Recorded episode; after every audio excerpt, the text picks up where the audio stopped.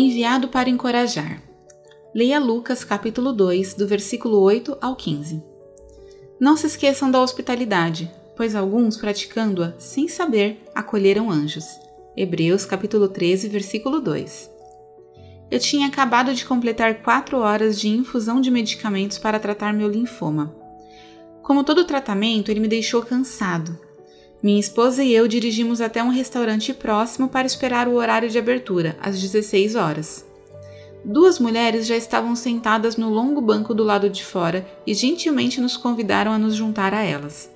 Enquanto esperávamos para entrar no restaurante, uma das mulheres perguntou: Vocês são desta região? Com voz fraca respondi: Não, viemos da costa leste para fazer meu tratamento oncológico aqui. Ela se identificou como cristã e disse que gostaria de orar por mim. Ela pegou minha mão, levantou-a com sua e intercedeu fervorosamente a Deus, pedindo ajuda, esperança e cura para mim. Depois de quatro ou cinco minutos de oração fervorosa, ela concluiu: No grande nome de Jesus. Então ela disse: Meu nome é Angel. Qual é o seu? Respondi: Bill. E como você, sou cristão. Peço a bênção especial do Senhor sobre você, porque nesse dia você me encontrou e serviu de forma inesperada. Nunca mais vi aquela mulher, mas sei que Deus a enviou para me encorajar. Oração. Ó Deus, ajuda-nos a não apenas acolher desconhecidos, mas também a agir com humildade e gratidão quando tu os envias para nos servir inesperadamente. Em nome de Jesus, amém. Pensamento para o dia.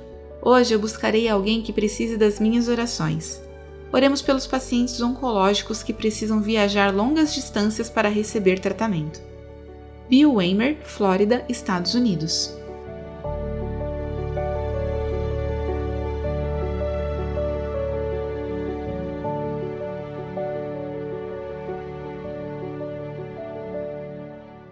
Essa história foi publicada originalmente no No Cenáculo Impresso, edição de maio e junho de 2021.